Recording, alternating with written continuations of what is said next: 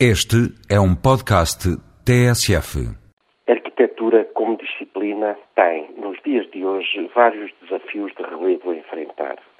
Diante de todos, há um muito importante, talvez o mais importante, é o da formação. Há poucos anos atrás, o ensino da arquitetura entrou, por assim dizer, no edifício universitário. De uma forma bastante digna, diga-se, com as duas escolas de belas artes, onde até então se aprendia a arquitetura, a pintura, a escultura e as artes gráficas, a darem origem a faculdades, onde se continuou a aprendizagem ancestral e se adequou o método aos parâmetros universitários, sem perder, contudo, a especificidade do aprendizado. Depois de consolidada essa fase de adaptação, chamemos-lhe assim, poderíamos pensar que estávamos em tempo de evoluir, agora com as bases fundadas na experiência desses tempos de acerto, de métodos e de objetivos. Engano. Puro engano. Agora que o ensino da arquitetura, suportado e amadurecido por séculos de especificidade disciplinar, fundamentada esta na relação direta com as práticas, agora que esse ensino pensava que tinha consolidada esta sua relação de aproximação com a universidade, eis que é a universidade, ela própria, eivada dos seus problemas crónicos, que, diga-se, foram gerando graves equívocos, sobretudo ao longo dos últimos anos, procura desviar a arquitetura da sua experiência consolidada que tantos e tão bons resultados tem gerado. Eu explico melhor. Por que é que a arquitetura tem tido tanto êxito junto dos estudantes universitários e dos candidatos a estudantes universitários? Por estar na moda? Não. Isso por si só não explica tudo. Em primeiro lugar, pela clareza estatutária, quer da profissão, quer dos profissionais que a abraçam.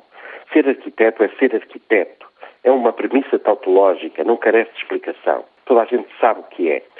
Ser especialista em sustentabilidade, em património, em reabilitação urbana, ser engenheiro da fala ou ser eh, especialista no movimento moderno já é mais complicado e difuso. A arquitetura até aqui nunca caiu na armadilha da pulverizada microespecialização em que caiu a maioria das formações ditas universitárias. Agora, porém, sofremos algumas pressões para que tal aconteça. Em segundo lugar, porque a arquitetura manteve, mesmo enquanto ensino universitário, uma relação muito estreita com a prática. Os estudantes dos bons cursos de arquitetura começam, desde o dia em que entram na escola, a projetar, a simular trabalhos que se confrontam com o concreto, com o real. Não têm ciclos propedêuticos jornalistas nem apartados afunilamentos de especialização nos ciclos mais adiantados. São arquitetos do princípio ao fim. Todos os anos são anos propedêuticos, todos os anos são anos de especialização.